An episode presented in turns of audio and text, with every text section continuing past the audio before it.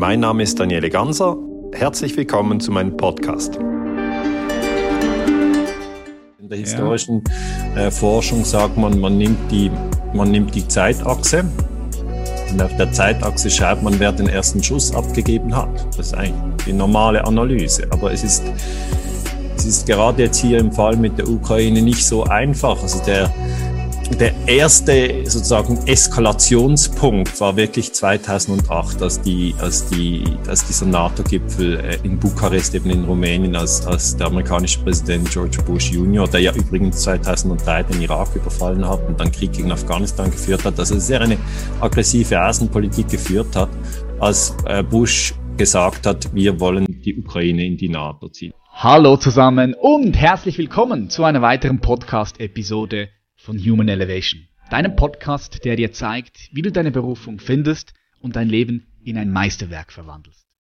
Hier kriegst du tiefgründige Gespräche, die dir neue Impulse und Perspektiven schenken und dich darin unterstützen, deine Berufung zu finden und dein volles Potenzial zu entfalten. Dafür besuchen uns inspirierende Gäste, Experten und Expertinnen aus den unterschiedlichsten Bereichen, die ihre PS bereits voll auf die Straße bringen und ihre Berufung aus Leidenschaft leben. Mein Name ist Patrick Reiser. Ich bin dein Host und ich bin Experte für Bewusstseinsentwicklung. Ich wirke als Coach, Speaker, Autor und als Lehrer. Heute haben wir den Historiker und Friedensforscher Dr. Daniele Ganser mit dabei. Es ist eine Sonderepisode, denn wir sprechen über die aktuelle Situation in der Ukraine. Dafür interessiert mich vor allem die Perspektive von Daniele. Falls du weitere spannende Episoden hören möchtest, findest du den Link zu unserem Podcast auf iTunes, Spotify, Apple Podcasts, überall dort, wo es halt Podcasts gibt, in der Beschreibung. Und jetzt viel Freude bei dieser Episode. Hallo Patrick, danke für die Einladung, ich freue mich.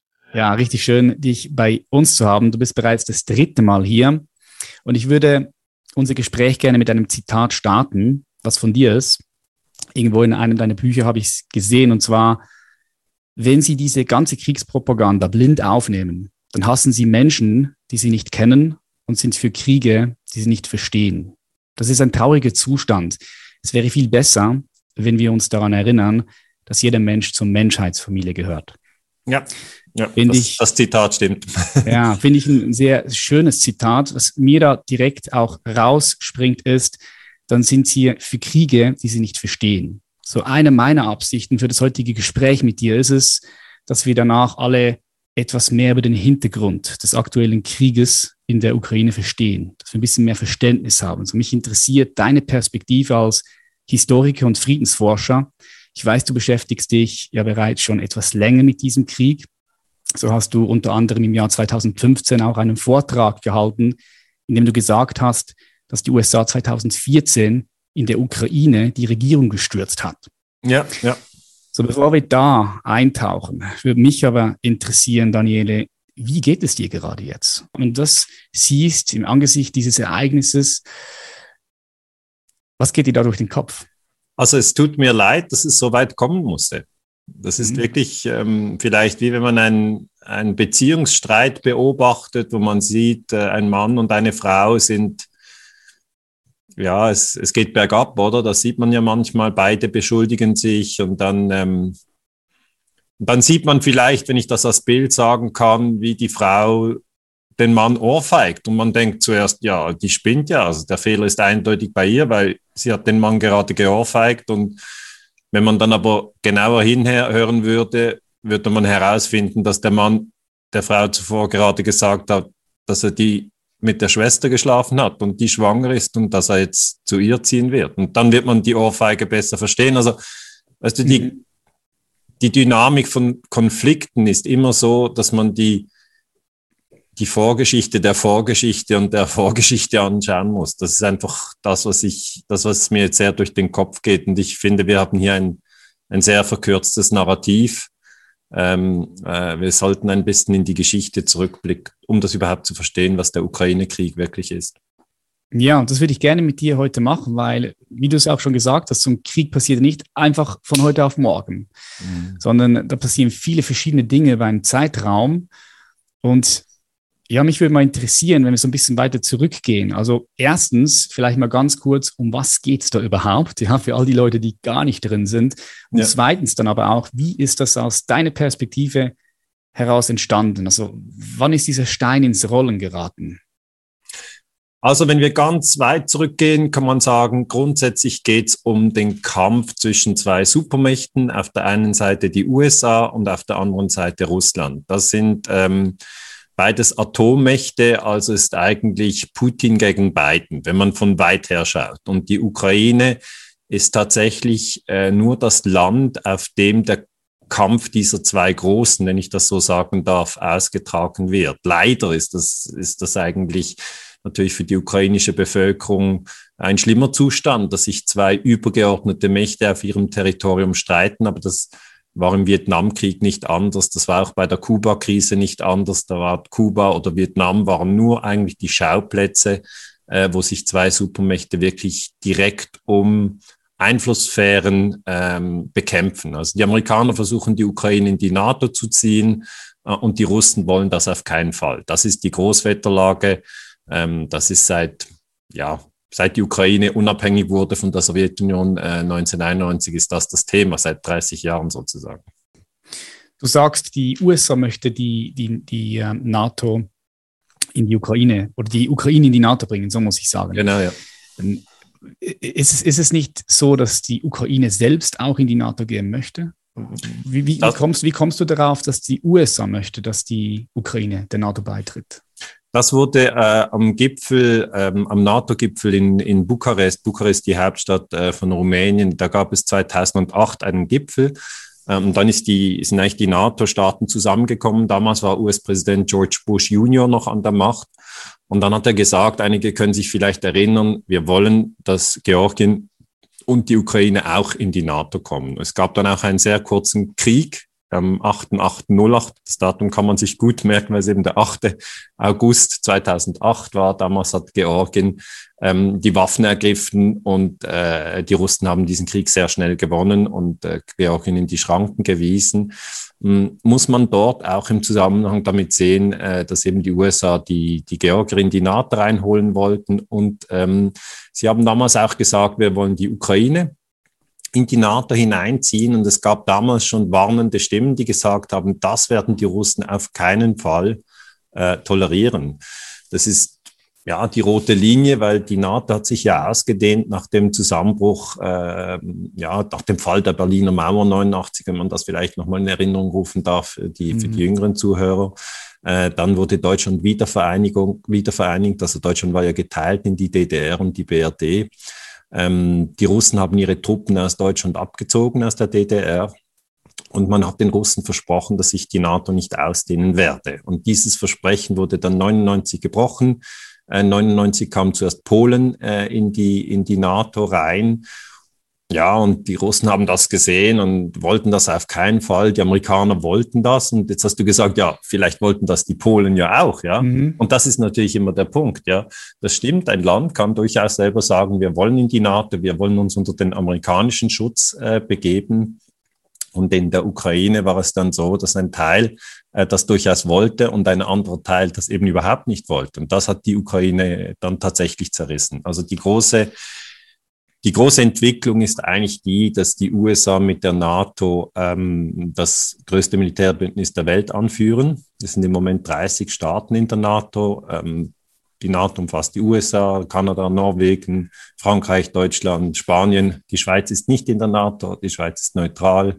Österreich ist auch nicht äh, in der NATO, Schweden ist auch nicht in der NATO. Und ich würde mir wünschen, dass die Ukraine auch nicht in der NATO ist, sondern neutral ist, weil sonst lässt sich dieser Konflikt zwischen Moskau äh, und Washington nicht lösen. Die zerren also beide an diesem Land.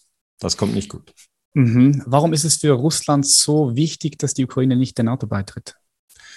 Die Russen sagen, ähm, wenn die Ukraine in der NATO ist, dann können die Amerikaner, ähm, weil sie ja innerhalb der NATO ihre Truppen bewegen können, bis an die russischen Grenzen fahren, auch mit ähm, mit Raketeninstallationen. Und das wäre so umgekehrt. Warum wäre es für die USA wichtig, dass China äh, nicht in Mexiko ein Militärbündnis ähm, schmiedet und mit Kanada ein Militärbündnis schmiedet und dann chinesische Waffen an den Grenzen zu den USA aufstellt. Das für ein für eine Supermacht, für die großen Mächte, das ist USA, das ist Russland, das ist China, das ist auch Frankreich und Großbritannien, das sind die fünf Mitglieder vom Sicherheitsrat, ist es immer so, dass diese fünf nicht wollen, dass ein Rivale zu nahe kommt. Mhm. So, das heißt, du gehst von der Perspektive aus, dass Russland sich so ein bisschen so gefühlt hat oder fühlt, wie wenn jemand mit dem Messer kommt und das ihnen an die Kehle hebt und sagt, hey, wir, wir, sind jetzt, wir sind jetzt, kommen jetzt langsam hierher, so wie sie her. Ja, also wenn ich die russischen Quellen sehe, dann, dann, dann fühlen sich die Russen so. Es ist vielleicht aus Schweizer Perspektive komisch, weil die Schweiz ist ja ein kleines Land und wir, ja, wir haben Deutschland, wir haben Frankreich, wir haben Italien, wir haben Österreich sehr nahe, rund um uns herum. Mhm.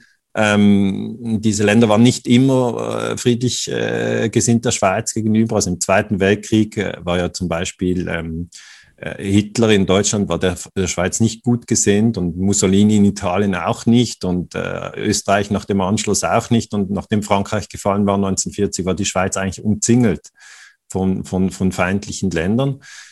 Ja, da kann man sagen, man, dieses Gefühl von Messer am Hals, das kann man schon haben. Jetzt aber, wenn man Russland anschaut, das ist das größte Land der Welt, flächenmäßig. Zwar mhm. nur 150 Millionen Einwohner, äh, also dünn besiedelt, muss man sagen, aber wie kann sich denn das größte Land der Welt so bedroht fühlen? Das ist jetzt, sage ich jetzt als Schweizer, oder? Kann man sagen, ja, das ist eine komische Vorstellung, hat ja noch genügend Platz. Warum fühlt ja, ihr euch ne?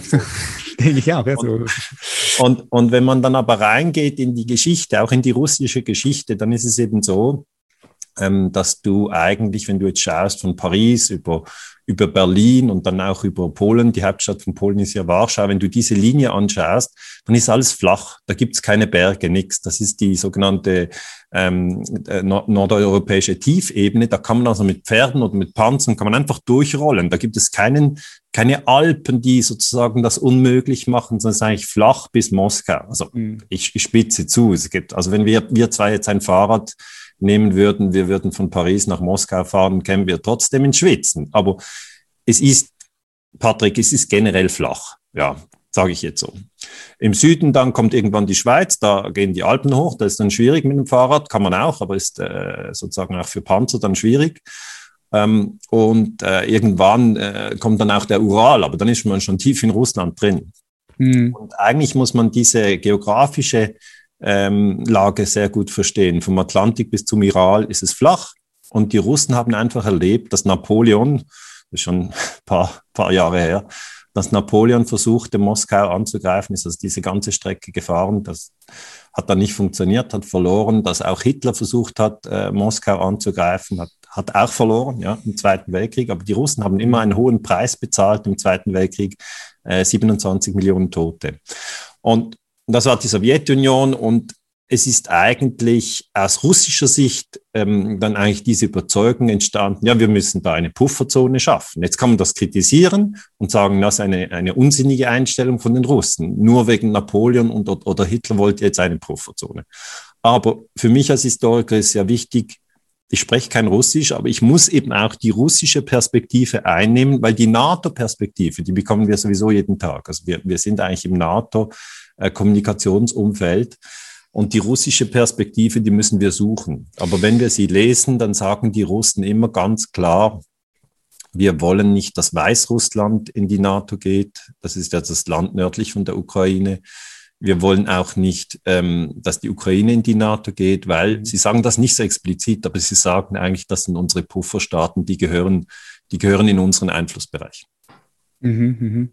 Jetzt gibt es diese beiden Perspektiven, wer ist der Aggressor? Also es ist NATO, es ist die Russen. Es gibt ja auch so die Perspektive, wo man sagt, Russland versucht auch zum Beispiel Georgien oder Moldawien oder Ukraine in die GUS, das ist die Gemeinschaft unabhängige Staaten, so ein bisschen reinzuzwingen. Und das möchte die Ukraine nicht und darum möchte sie eben halt auch von alleine in, in, die, in die NATO. Sie möchte nicht in diese, in diese GUS rein. Weißt du da mehr?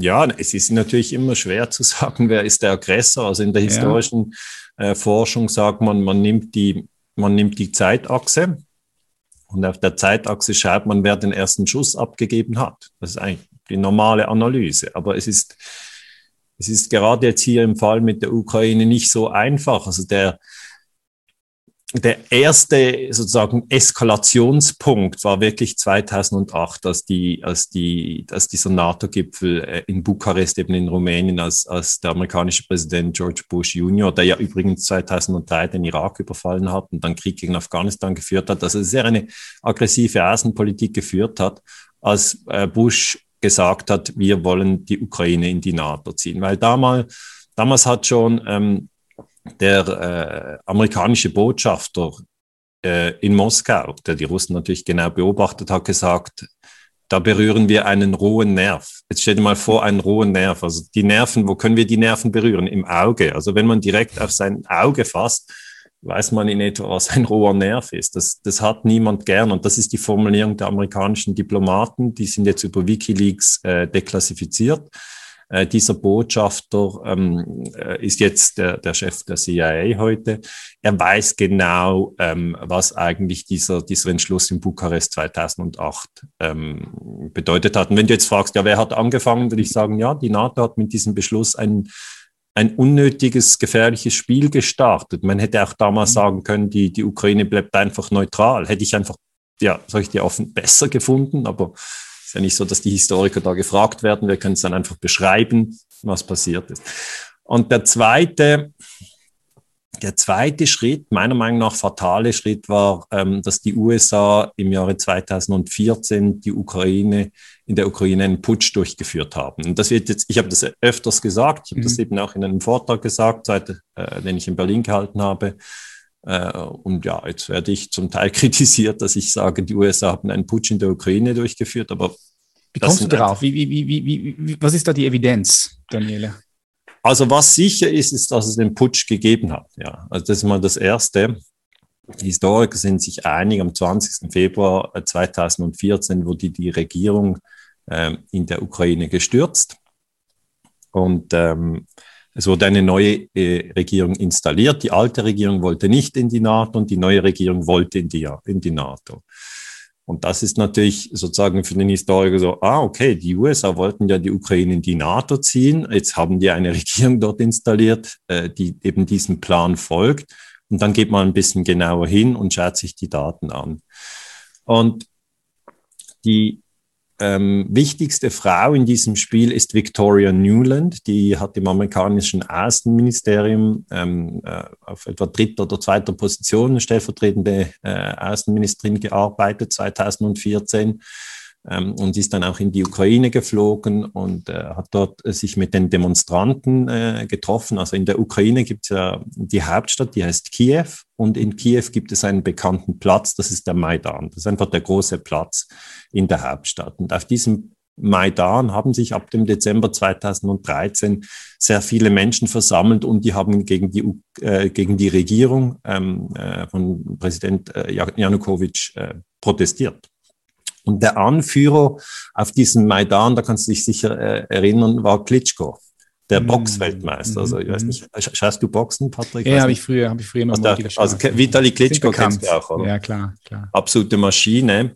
Äh, sind, auch jetzt, sind auch jetzt wieder in den Medien, ne? Ja, jetzt, jetzt ist er Bürgermeister. Ja. Äh, aber da, früher war er als Boxer noch bekannt. Mhm. Und der war eigentlich der Anführer ähm, der Demonstranten. Auf, es gab noch andere, aber er war halt der im Westen bekannte Anführer, äh, Klitschko. Und, und die Amerikaner haben dann mit Klitschko sehr eng zusammengearbeitet. Ähm, dann äh, ist der Senator McCain äh, von den USA in die Ukraine geflogen und hat also auf dem Maidan die Demonstranten besucht und hat sie sozusagen unterstützt, die Regierung zu stürzen. Jetzt musst du dir das mal vorstellen, ein russischer Politiker würde, ich weiß nicht, auf eine, auf eine Black Lives Matter Demonstration in Washington fliegen äh, und dort sagen, stürzt die Regierung in Washington. Also das ist schon harter Tabak, was äh, John McCain damals gemacht hat. Ähm, Victoria Newland hat dann mit dem amerikanischen Botschafter in der Ukraine, mit Geoffrey Pyatt, ähm, besprochen, wer die neue Regierung sein soll. Also die, die Demonstranten sind in der Botschaft, in der amerikanischen Botschaft ein- und ausgegangen, wurden dort ähm, auch bezahlt, wurden auch ausgerüstet und geschult. Und damit bin ich einfach der Überzeugung, dass die amerikanische Botschaft in Kiew eigentlich das Zentrum war für den Putsch. Und dann gab es ein abgehörtes Telefongespräch äh, von Victoria Newland mit, ähm, mit Jeffrey Pyatt, also dem amerikanischen Botschafter. Das war etwa am 7. Februar 2014 statt. Und in diesem Telefongespräch sagt äh, Victoria Newland, ja, Klitschko, den sollten wir nicht in die Regierung nehmen. Er ist nicht geeignet. Also gesagt, ja, den Boxer, der, der bekommt keine äh, Top-Position nach dem Putsch, äh, sondern wir nehmen Arseni Yatsenyuk. Und mhm. Yatsenyuk wurde dann tatsächlich Premierminister. Und das ist dann, weißt du, das, so arbeitet der Historiker. Ich, ich sehe das abgehörte Telefongespräch, das war eigentlich vertraulich, wurde dann abgehört. Und es wurde bekannt, weil ähm, Victoria Noonan gesagt hat, fuck the EU. Mm, ja, habe ich, hab ich mal irgendwo gelesen. Das, die ja, Leute ja. können sich vielleicht noch ein bisschen erinnern, aber das hat dann Angela Merkel verärgert, weil Fuck die EU ja wirklich kein netter Ausdruck ist. Aber mhm. damit wollte Nuland eigentlich nur sagen, ja, die Europäische Union, die bra brauchen wir da nicht so einzubinden. Und das Wesentliche für mich ist dann, dass ich sehe, okay, gibt es dieses Gespräch? Und dieses Gespräch hat es gegeben. Nuland musste sich auch entschuldigen. Und dann muss ich das Gespräch wirklich nochmal genau lesen. Und dann sagt sie wirklich, Klitschko soll nicht Premierminister und auch nicht Präsident werden, obwohl er eigentlich der Anführer der Demonstration war, sondern wir nehmen Yatsenyuk. Und dann wird Yatsenyuk tatsächlich Premierminister. Und das ist natürlich dann für mich der Beweis, ähm, dass, dass, die, dass die Amerikaner den Putsch durchgeführt haben. Und da wäre dann die Frage, hat das Obama, der war damals Präsident in den USA, ähm, überhaupt öffentlich zugegeben? Und die Antwort ist nein. Obama hat äh, CNN ein Interview gegeben und hat nur gesagt, ja, wir haben bei der Machtübergabe äh, in der Ukraine geholfen. Das ist natürlich, das ist irgendwie völlig falsch, fa falsch ausgedrückt. Das ist nicht geholfen, sondern sie haben die Ukra in der Ukraine die Regierung gestürzt. Ich verstehe, ich verstehe, dass das eine, eine Diskussion gibt unter den Historikern über diesen Putsch. Mhm. Aber meiner Meinung nach sind die, sind die Fingerabdrücke der USA absolut eindeutig. Mhm. Hm. Wenn du das Ganze jetzt mal so von der Vogelsperspektive betrachtest, wer profitiert denn von so einem Krieg? Weil leider ist es ja auch so, dass in Kriege immer wieder Menschen, Organisationen profitieren, Länder, wer auch immer. Und wer hat denn, wer hat denn etwas davon, von diesem Krieg aktuell? Ja, einerseits natürlich immer die Rüstungsindustrie. Mhm. Klar. Und man sieht es jetzt schon, in Deutschland fließen Milliarden. 100 Milliarden geht jetzt jedes Jahr rein. Genau. Das heißt, die Rüstungsindustrie, ich, ich sage ja schon oft, es ist eigentlich tragisch, dass wir so viel Geld in Rüstung investieren ähm, und uns davon Sicherheit erwarten. Es gibt ja keine Sicherheit, indem wir noch mehr Geld für Rüstungsindustrie ausgeben. Ähm, wir sollten uns eher an Liebe und Wahrheit orientieren. Ja. Da kann eine gewisse Sicherheit entstehen in den eigenen Werten, an den Werten, ähm, denen, man, denen man folgt, auch an Mut. Mut ist ein wichtiger Wert, dass man auch über diese, diesen Putsch zum Beispiel spricht. Ja. Also, dass man sich getraut zu sagen, ja, aber es gab ja einen Putsch. Der Putsch von Obama war illegal. Der Putsch war dann am 20. Februar 2014. Da haben Scharfschützen in die Menge geschossen. Also da waren Demonstranten und Polizisten standen sich wie gegenüber und eine dritte Partei, noch nicht ganz sicher, wer die dritte Partei war, hat man sowohl Polizisten als auch Demonstranten erschossen. Und dann hatten die natürlich das Gefühl, der, der andere war es. Und das ist eine, eine Technik, die man äh, im, im Bereich der verdeckten Kriegsführung kennt, um Chaos zu erzeugen. Das hat Chaos erzeugt in Kiew. Äh, und dann muss der Präsident abtreten. Also das, das war eine Technik, und mehr Rüstungsgüter, also hilft dagegen gar nichts. Weißt du, wenn man, wenn man verdeckte Kriegsführung einsetzt, in den Medien eigentlich nicht die ganze Geschichte erzählt, dann kann man auch noch mehr Geld für die Rüstung ausgeben. Das ist keine, das gibt keine Sicherheit. Mhm. Und, und das, wenn du mich fragst, ist, wer profitiert denn eigentlich davon, dann ist es schon in erster Linie die Rüstungsindustrie jetzt auf, auf, auf kapitalistischer Ebene. Es ist eine, eine Funktion des Kapitalismus, dass eine Krise Gewinner hat und dass jeder Krieg eigentlich die Rüstungsindustrie ähm, ja, bestärkt im mhm. Umsatz.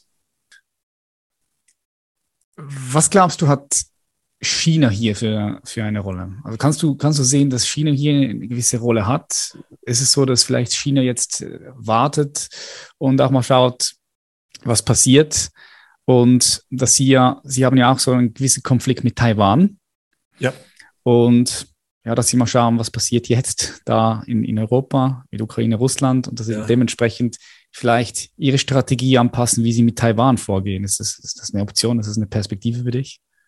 Ja, also die Chinesen, das habe ich äh, vorher versucht äh, zu erklären, gehören zu den fünf mächtigsten Ländern. Also wenn man geostrategische ja, Grundausbildung macht, dann wäre zuerst einmal, man muss sich merken, wie viele Länder es auf der Welt gibt. Es sind 193. Wir kennen die Schweiz, wir kennen Nigeria, wir kennen Brasilien, Neuseeland. Insgesamt sind es 193, das sind die UNO-Mitgliedstaaten. Mhm.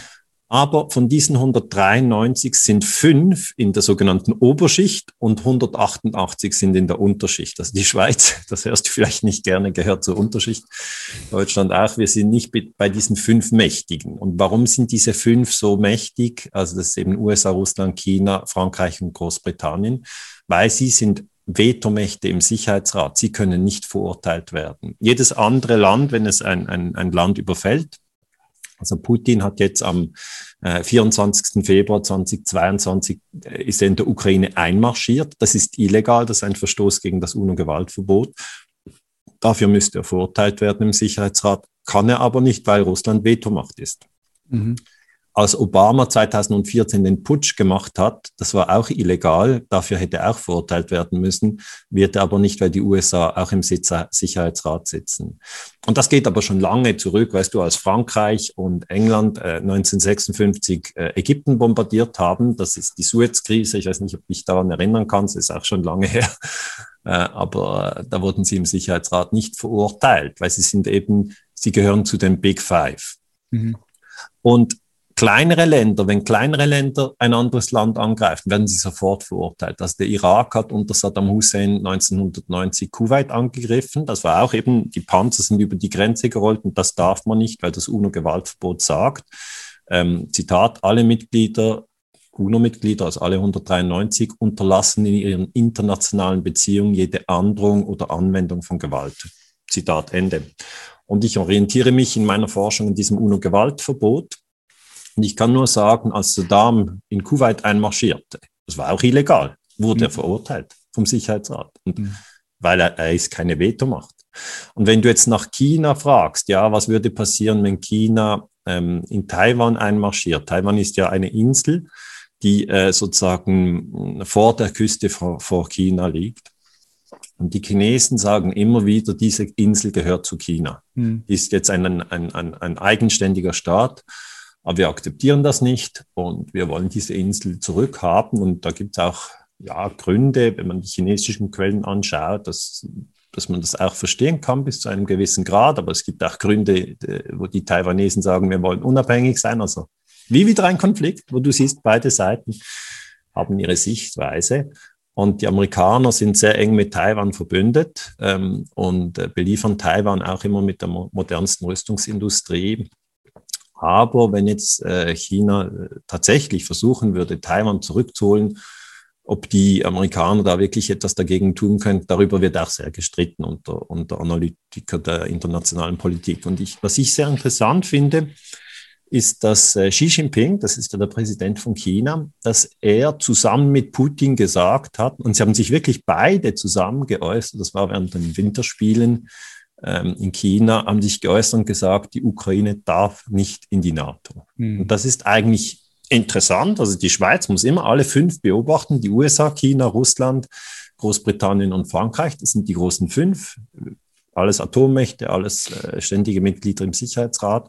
Und wenn ich sehe, dass es diesen Schulterschluss äh, Peking, ähm, äh, Moskau gibt und eigentlich auch von beiden eigentlich ein klares Nein zur weiteren NATO-Osterweiterung, dann, dann habe ich schon den Eindruck, dass hier äh, sozusagen sich Widerstand formiert gegen die, ja, gegen eigentlich die Vorherrschaft der USA. Die USA mhm. sind immer noch das mächtigste Land der Welt. Aber hier kommen sie an Grenzen und diese Grenzen werden eigentlich von Russland und China markiert.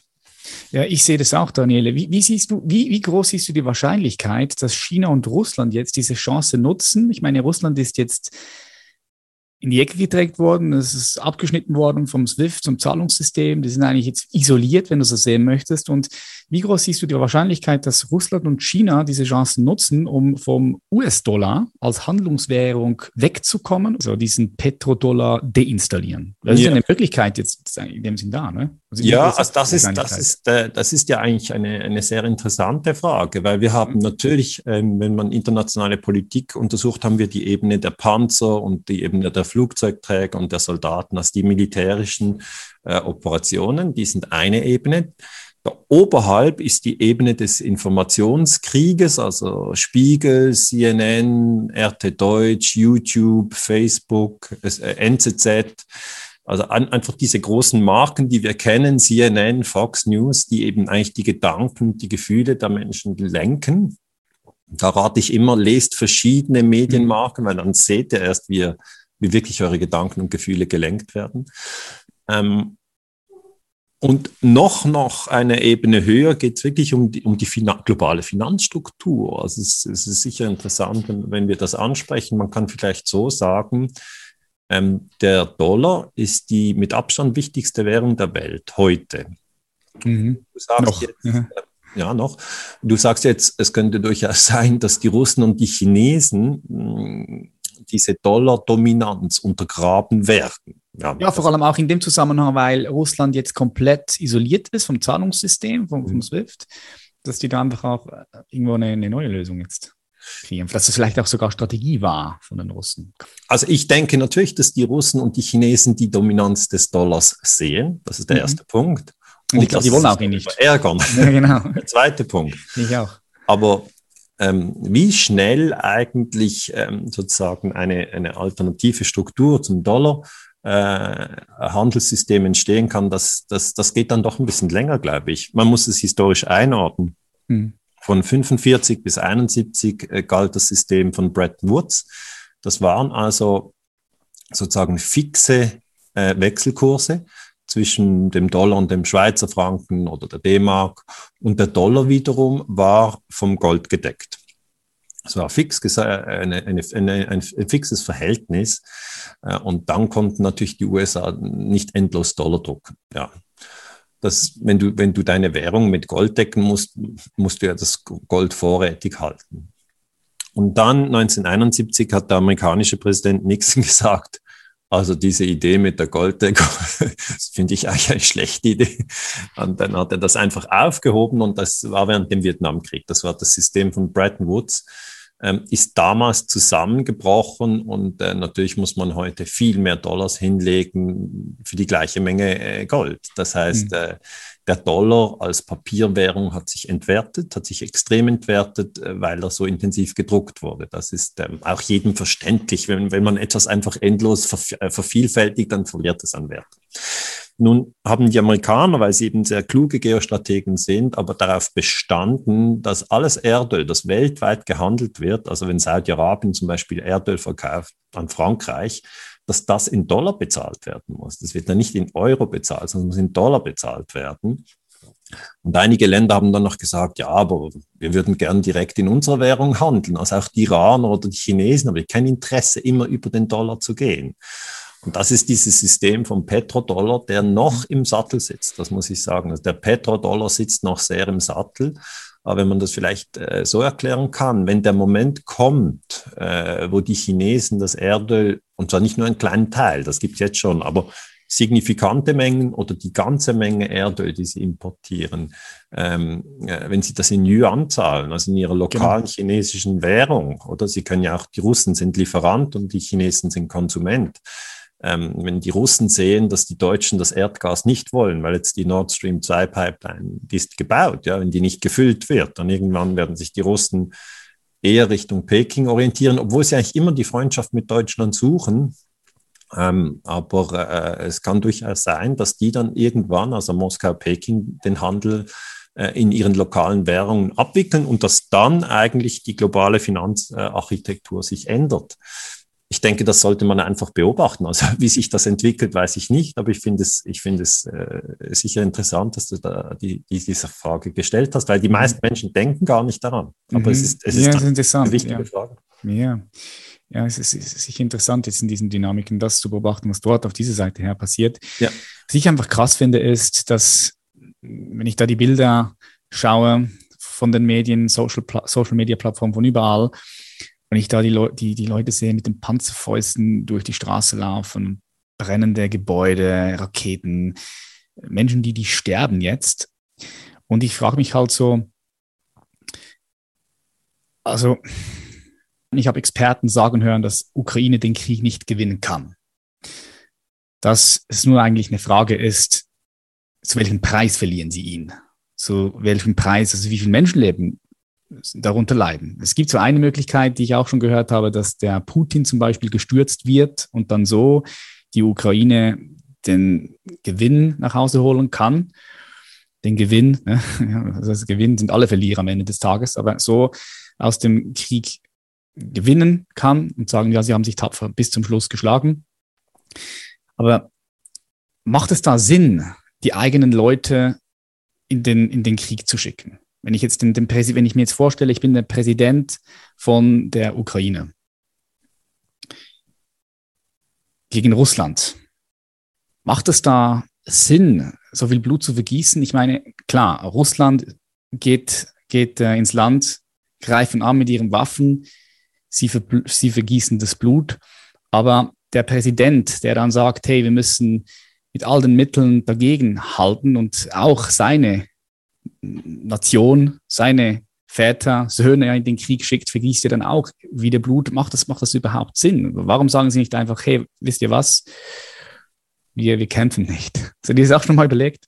Ja, also der Präsident, der Zelensky, hält sich natürlich von der Frontlinie fern. Ne? Der, der, der steht nicht an der Frontlinie, der, der, der steht vor der Kamera. Das ist nicht so wie früher, wie früher bei den Vikings, wo dort war noch Krieg, die Könige waren noch im Krieg drin, mit den Schwertern ja, ja. hat man noch gekämpft, oder? Die Präsidenten die sind immer weit weg von der Frontlinie und diejenigen, die die Söhne schicken müssen, das sind eigentlich, das sind die Leute, die und auch an einem gewissen Zwang sind. Also da, da sagt die Regierung, zieht in den Krieg und dann ziehen sie in den Krieg, ob sie davon überzeugt sind oder nicht. Und ich finde das, was sehr wichtig ist zu verstehen, nach dem Putsch 2014, der war im Februar 2014, zwei Monate später, ähm, im April 2014, hat der Krieg angefangen. Er hat nicht jetzt 2022 angefangen. Also viele Leute haben das Gefühl, während wir hier in der Schweiz Corona hatten, gab es keinen Krieg in der Ukraine. Es ist ja. nicht wahr. Es hat uns nicht interessiert. Corona war das Thema, Krieg in der Ukraine hat uns nicht interessiert. Gut, aber, aber das, das, das, bin ich bei dir. 2014 hat er dort gestartet, aber hatte schon noch mal eine andere Dimension jetzt bekommen in den letzten zwei Wochen, oder? Absolut. Das, das Absolut. schon. Und, und ich denke, nein, nein, das, das, ist ja auch der Grund, warum die Medien, die Medien da auch, auch, auch so, so draufzündet, auch unter anderem, weil er schon eine andere Dimension hat, anstatt noch vor, äh, vor sieben, acht Jahren. Ja, aber ich möchte vielleicht den Unterschied erklären. Also 2014 hat sich dann die Krim abgespalten. Die ja. hatten eine Abstimmung, die gehören jetzt äh, zur Sowjet, also zu Russland, Entschuldigung. Ähm, und der andere Teil, der sich abgespalten hat, ist eben dieser Donbass, also diese, diese Teile Donetsk und Lugansk. Und dann ähm, ist John Brennan, der, der damalige Chef der CIA, ist nach Kiew geflogen nach dem Putsch und hat die Regierung beraten. Und dann im April 2014 ist die Regierung mit Panzern gegen Donbass losgefahren. Und dieser Konflikt dauerte dann acht Jahre und hat 13.000 Tote äh, gefordert. Also das, das war schon auch ein, ein schlimmer Konflikt. Ich habe ihn auch in meinem Buch Illegale Kriege beschrieben. Aber ich habe dann selber auch gemerkt, es interessiert die Leute einfach nicht so. Ja, es, es war tatsächlich in den letzten acht Jahren auch Krieg in der Ukraine. Kaum jemand hat es interessiert. Ich sage jetzt mal ganz ehrlich. Ich habe immer wieder in Vorträgen darüber gesprochen, das Interesse war mäßig. Mhm. Und ähm, dann jetzt, äh, seit am 24. Februar ähm, 2022, also vor, vor wenigen Wochen, zwei Wochen, Putin einmarschiert ist in der Ukraine, seither ist eine andere Dimension. Da hast du völlig recht, weil jetzt ist eigentlich die Gefahr, ähm, dass die Sowjet, also das Russland und die USA, zwei Atommächte, genau. direkt aufeinandertreffen. Das, diese Gefahr war auch schon im Syrienkrieg und diese Gefahr ja. war auch schon im, im, während der Kuba-Krise 1962. Und da kann man als, als Friedensforscher nur warnen und sagen, versucht alles, um die Lage zu deeskalieren, versucht die gemeinsam, zum, also Biden und Putin, kommt bitte gemeinsam zum Schluss, ähm, dass die Ukraine neutral bleibt, dass sie nicht in die NATO kommt. Ähm, und was ich auch keine gute Idee äh, halte, ist, wenn man gegenseitig sich immer weiter erschießt, weil dann entstehen Gewaltspiralen, die irgendwann aus, außer Kontrolle geraten können. Klar, Hass entsteht und das was geht dann vielleicht über Generationen. Jeder beerdigt seinen Bruder. Traumata äh, werden kreiert, kollektive Traumata. Ich meine, das ist krass. Das ist, ja. das ist, ist ja unvorstellbar für uns da in Deutschland, Schweiz. Ne? ja, vor allem, weil es ist wieder in Europa. Also es ist Krieg, es ist Krieg in Europa. Genau, ich nehme auch wahr, dass auch schon sehr viel Angst im System ist in der Bevölkerung. Die war schon vorher da mit Corona. Bei den einen Aber da war die Angst vor anderen. Virus. Genau, richtig. Es war, es war das finde ich schon interessant. Wir mhm. gehen von einer Angst zur anderen. Also richtig. zuerst die Angst vor Virus und jetzt ist vielleicht die Angst vor Atomkrieg oder die Angst vor ja, Europa brennt. Das, die Ängste ändern auch sehr, sehr schnell. Mhm, aber seit zweieinhalb Jahren ist permanent so Angst im System. Wie gesagt, die einen mehr, die anderen weniger dort ja. mit Corona. Und jetzt kommt der, der, der dritte Weltkrieg, Fragezeichen. Man sieht auf der Presse ein Atompilz. Ja, die Leute machen sich Sorgen. Meine Frau äh, Julia gibt auch noch Schule für äh, angehende Dentalassistentinnen und Assistenten und auch dort äh, fragen die Schülerinnen, hey, was geht ab? Also es, es beschäftigt die Leute. Ja, klar. Wie groß siehst du die Möglichkeit, die Wahrscheinlichkeit für einen dritten Weltkrieg, einen Atomkrieg? Oder sind wir schon bereits mittendrin im dritten Weltkrieg? Wie, wie siehst du das? Nein, nein, ich sehe die, ich, ich glaube wirklich daran, dass die, dass die verantwortlichen Führer klug genug sind, ähm, die Deeskalation zu suchen. Und warum glaube ich das? Weißt du, in der Kuba-Krise 1962, das ist ein konkretes Beispiel, wo ich wirklich hinschauen kann. Ähm, damals hat die CIA versucht, im April 61 die Regierung von Fidel Castro zu stürzen. Fidel Castro war damals Präsident auf Kuba. Und dann habe ich die Protokolle vom UNO-Sicherheitsrat angeschaut und haben die Russen protestiert und gesagt, ja, die CIA hat hier einen Putsch versucht, übrigens einen Putsch, der nicht funktioniert hat. Im Gegensatz zum Putsch in der Ukraine konnten Fidel Castro nicht stürzen. Und dann hat Khrushchev, das ist sozusagen der Vorvorgänger von Putin, hat dann Atomraketen nach Kuba geschickt. Also der hat sie auf russischen Schiffen durch das Mittelmeer und dann ähm, über den Atlantik bis nach Kuba fahren lassen. Kennedy war damals Präsident äh, in den USA. Und dann haben hochfliegende Aufklärungsflugzeuge der USA, sogenannte U2, U2, haben dann Fotos geschossen. Und Kennedy war total überrascht, dass, dass die Russen hier Atomraketen aufstellen. Mhm. Und dann wusste er nicht, was tun. Und dann hat er seine Berater zusammengeholt und die, äh, ja, die, ich sage mal, die militanten Generäle, Lemnitzer und andere haben gesagt, wir müssen jetzt sofort eine Invasion machen. Also mit amerikanischen Truppen einfach rein nach Kuba. Und erst später kam heraus, dass die Russen, die auf der Insel waren, also russische Soldaten, auch taktische Nuklearwaffen hatten. Das sind kleine Nuklearwaffen. Und wenn die USA dort in Kuba einmarschiert wäre, hätte, hätte es wirklich vielleicht einen dritten Weltkrieg gegeben. Also das sind diese, diese Dinge, wo du als Historiker reinschaust und denkst, echt jetzt? Boah, das war gefährlich. Das war knapp, ja. Das war, das war knapp. Und Kennedy hat sich dann entschieden, ähm, dass er eine Blockade macht um Kuba, was auch eine Kriegshandlung ist. Also hat einfach mit Schiffen einen Kreis gebildet um diese Insel Kuba. Die liegt ja in, in, in, in der Karibik südlich von Florida. Und dann kamen die russischen Schiffe, mit weiteren äh, Bauteilen von diesen Atomraketen, weil es war noch nicht fertig gebaut. Und es lief wirklich ein Rennen gegen die Zeit. Kennedy hat gesagt, baut diese Raketen ab und nimmt alles wieder zurück. Und eine interessante, ein interessantes Dokument war, Kennedy ließ alles aufzeichnen im Weißen Haus, also alle Gespräche. Und ich habe diese Gespräche dann gelesen. Das ist einfach sehr interessant, um zu sehen, wie, wie reagieren oder wie planen die Menschen unter Druck. Und dann sagt Kennedy ganz wütend, ja, also Khrushchev ist ja auch ein Verrückter, äh, stellt hier Raketen nach Kuba. Das wäre ja wie wenn wir Raketen in der Türkei stationieren würden. Und dann sagt Mac George Bundy, das ist der nationale Sicherheitsberater, sagt, ja, das haben wir getan.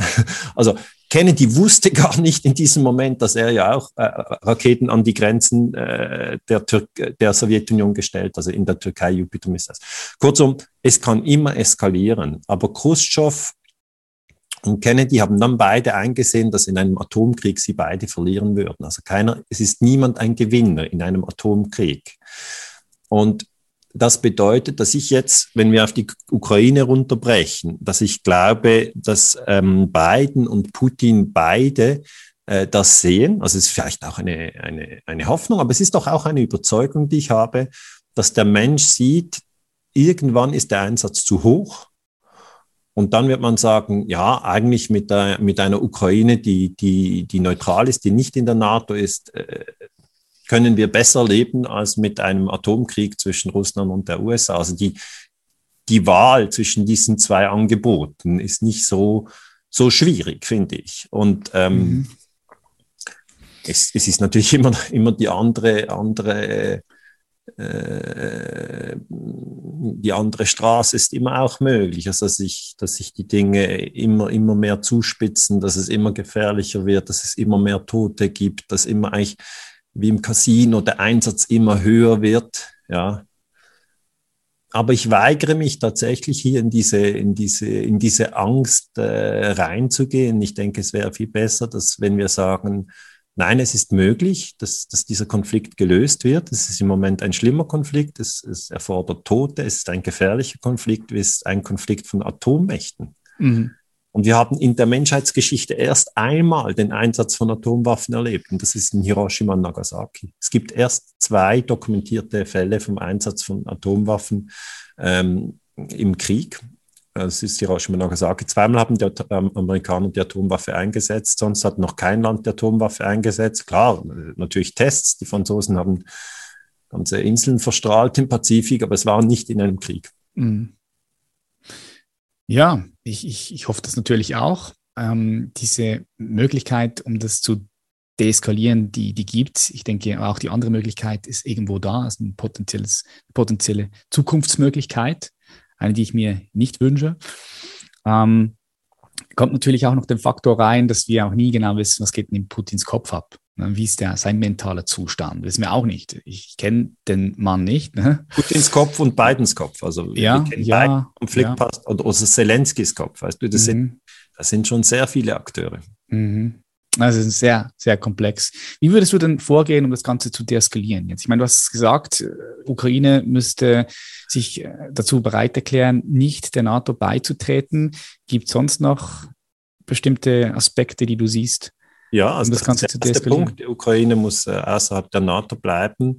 Der zweite Punkt ist, dass wir uns erinnern, dass alle Menschen zur Menschheitsfamilie gehören. Also wir sind 7,8 Milliarden Menschen. Und wenn ich die Gewalt in den letzten 500 Jahren anschaue, dann hat das sehr oft damit zu tun gehabt, dass man eine Gruppe aus der Menschheitsfamilie ausschließt und dann hat man die einfach getötet. Ja, also zum Beispiel in Kambodscha hat Pol Pot gesagt, ja, alle, die eine Brille tragen, das sind äh, Mitglieder der Oberschicht und die muss man ausrotten, weil die, die Oberschicht beutet die Unterschicht aus. Und dann hatten wir wirklich einen Genozid in Kambodscha. Mhm. Oder die Amerikaner haben im Vietnamkrieg gesagt, die Vietnamesen sind Termiten. Ja, dann haben sie einfach umgebracht. Also Millionen, drei Millionen Menschen sind im Vietnamkrieg gestorben. Von 64 bis 75. Und die Nazis äh, haben im Dritten Reich gesagt, äh, die Juden, äh, das sind Tiere und Tiere kann man töten.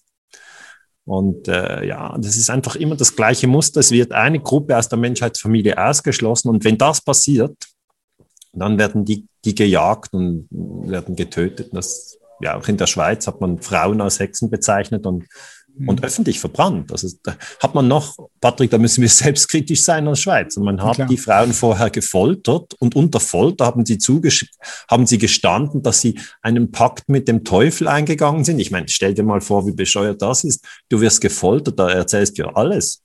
Und mhm. dann haben gesagt, ja, sie hat ja gestanden, hat man sie verbrannt. Oder? Mhm. Okay, ähm, was möchte ich sagen? Also der zweite Punkt ist, dass wir niemanden aus der Menschheitsfamilie ausschließen dürfen. Die Russen gehören zur Menschheitsfamilie, alle. Äh, alle Ukrainer gehören zur Menschheitsfamilie, auch am, alle Amerikaner. Also wir gehören zur gleichen Familie. Und der dritte Punkt ist eigentlich der, ähm, dass wir lernen müssten, Konflikte ohne Gewalt zu lösen. Also das ist der wichtigste Punkt. Und da kann man, kannst du jetzt sagen, ja gut, da sind wir noch nicht so weit scheinbar. Irgendwie ja. Äh, sind wir immer wieder in der Gewaltspirale drin.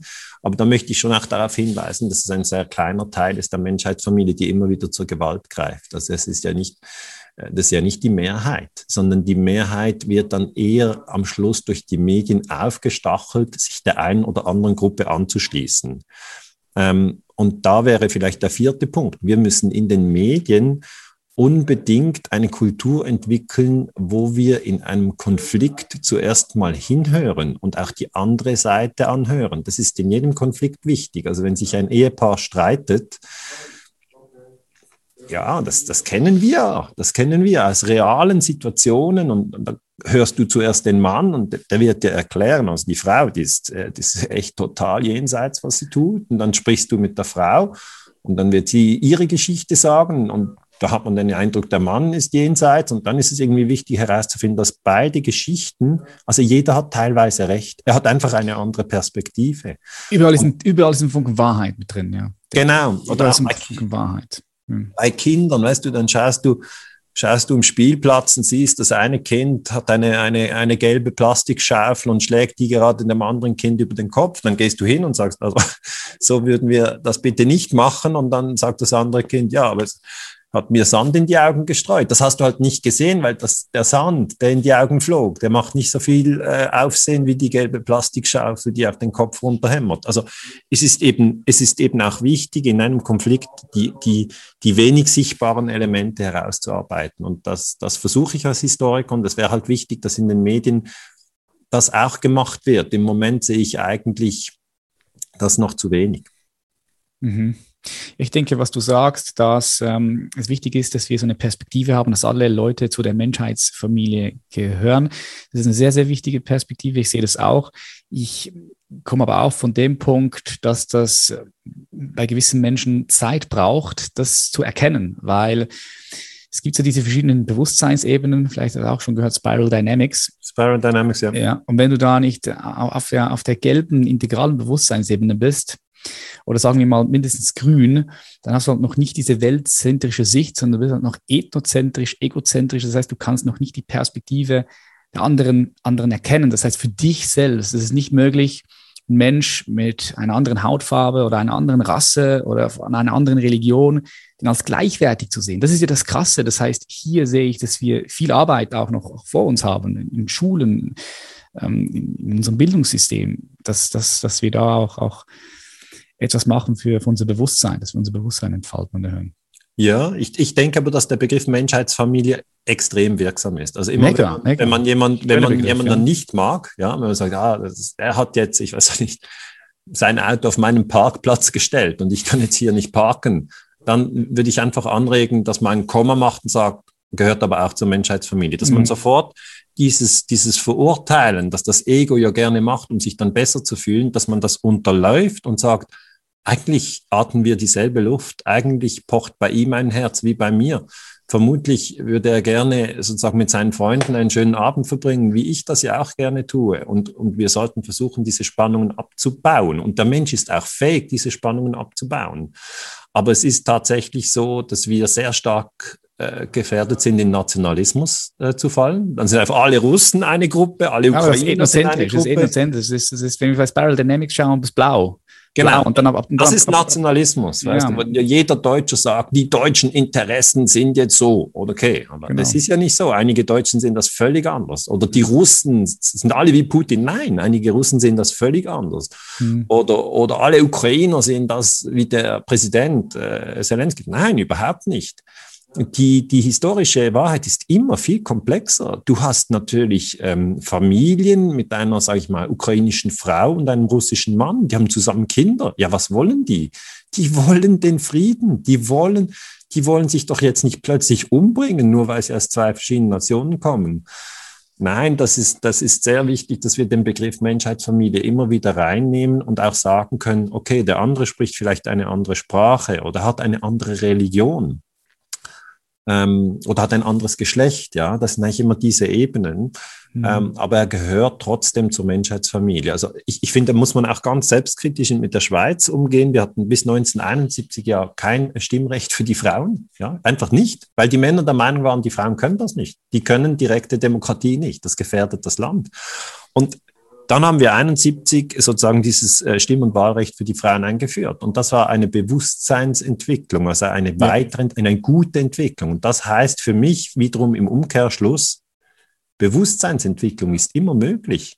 Es ist durchaus denkbar, dass wir im 21. Jahrhundert den Nationalismus überwinden und lernen als Menschheitsfamilie äh, mit Achtsamkeit zusammen zu interagieren. Wir sind natürlich jetzt, wenn wir über den Ukraine-Krieg sprechen, äh, noch nicht ganz auf der Höhe, wo wir sein sollten. Ja, also ich würde eher sagen, es kann sein, dass sie auch zurückfallen. Also ich sehe kann da, immer sein. Ja, ja, schon gewisse Tendenzen, dass wir zurückfallen in die Barbarei und uns gegenseitig töten. Immer möglich, ähm, aber äh, nicht wünschenswert. Ja, wir sehen, es ist das Ganze super komplex. Es geht weit zurück in die Geschichte. Man muss verschiedene Perspektiven anschauen.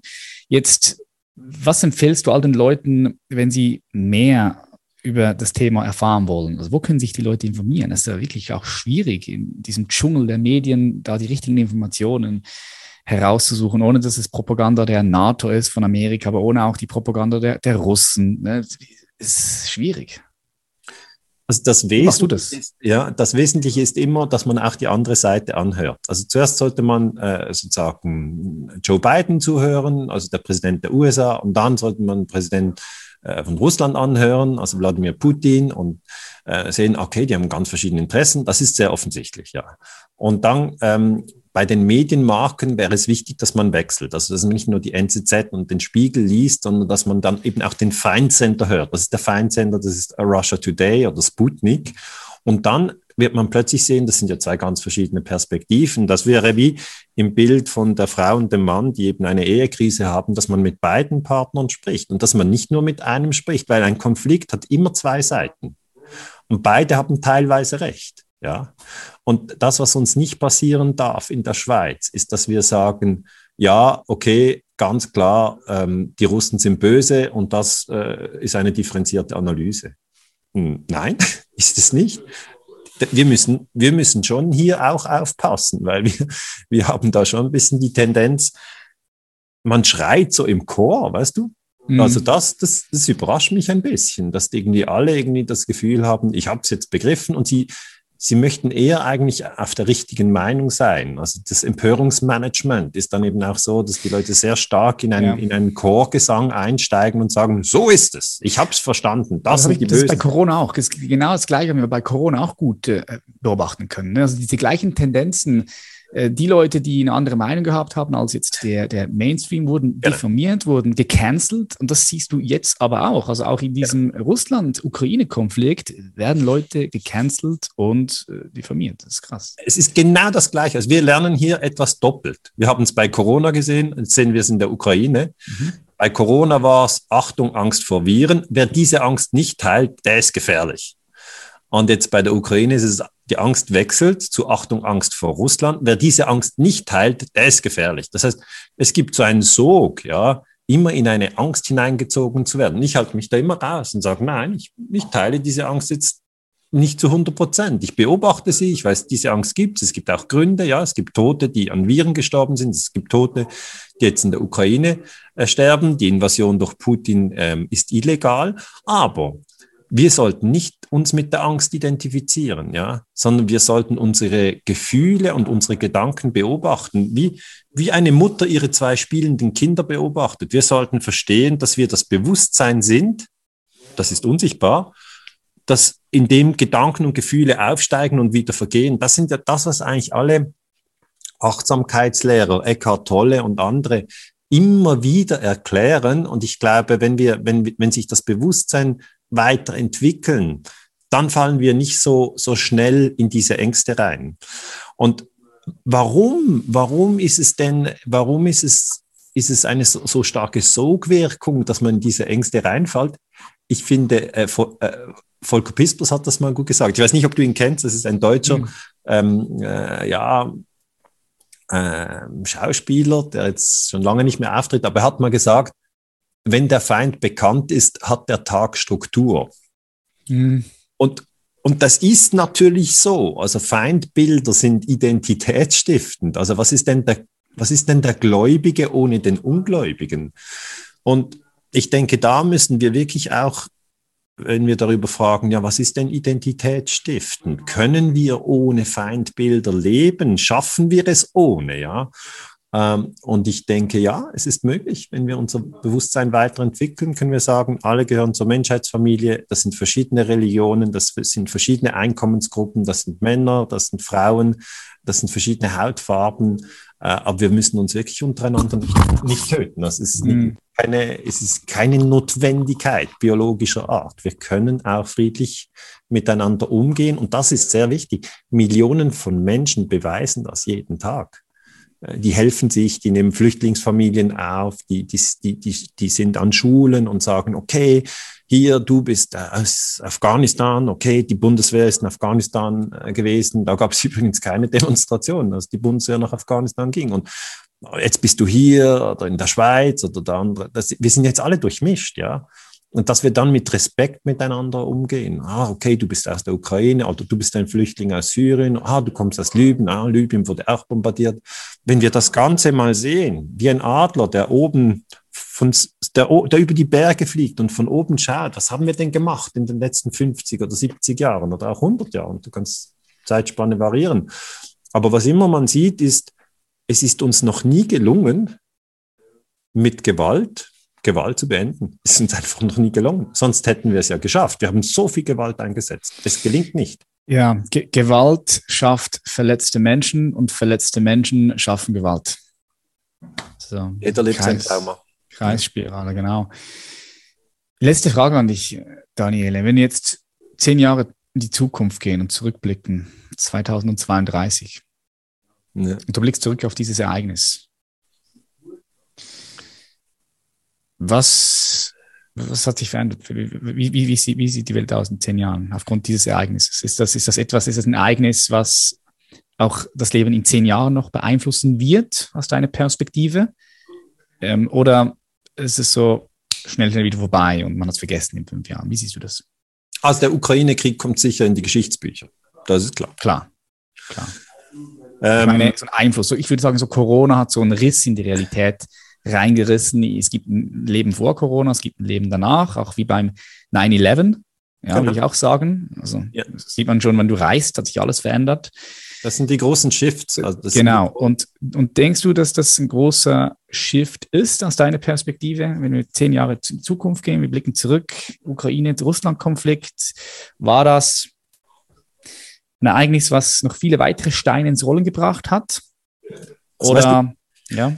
Patrick, es kommt sehr darauf an, ob es uns gelingt, den Konflikt friedlich beizulegen. Also wenn, wenn, wenn jetzt äh, sozusagen Deeskalation in den nächsten Wochen und Monaten gelingt, dann wird das nicht so ein Riesenthema sein in zehn Jahren. Ähm, daher hoffe ich, dass es nicht ein Riesenthema ist im 2032. Wenn es uns aber nicht gelingt und aus einem Feuer ein Flächenbrand wird, ja, dann wird man natürlich 2032 äh, immer noch damit beschäftigt sein. Also ich, ich kann nur sagen, der Afghanistan-Krieg hat nach 9-11 be begonnen, also 2001, und hat erst 2021 nach 20 Jahren geendet. Jetzt, hm. ja, weißt du, ich möchte nicht, dass der Ukraine-Krieg, ähm, der ja schon acht Jahre dauerte nach dem Putsch, also von 2014 bis 2022 und jetzt eine neue Dimension hat mit der russischen Invasion 2022, ähm, dass der dann auch insgesamt 20 Jahre äh, dauert, weil dann wäre er von äh, 2014 äh, bis 2034.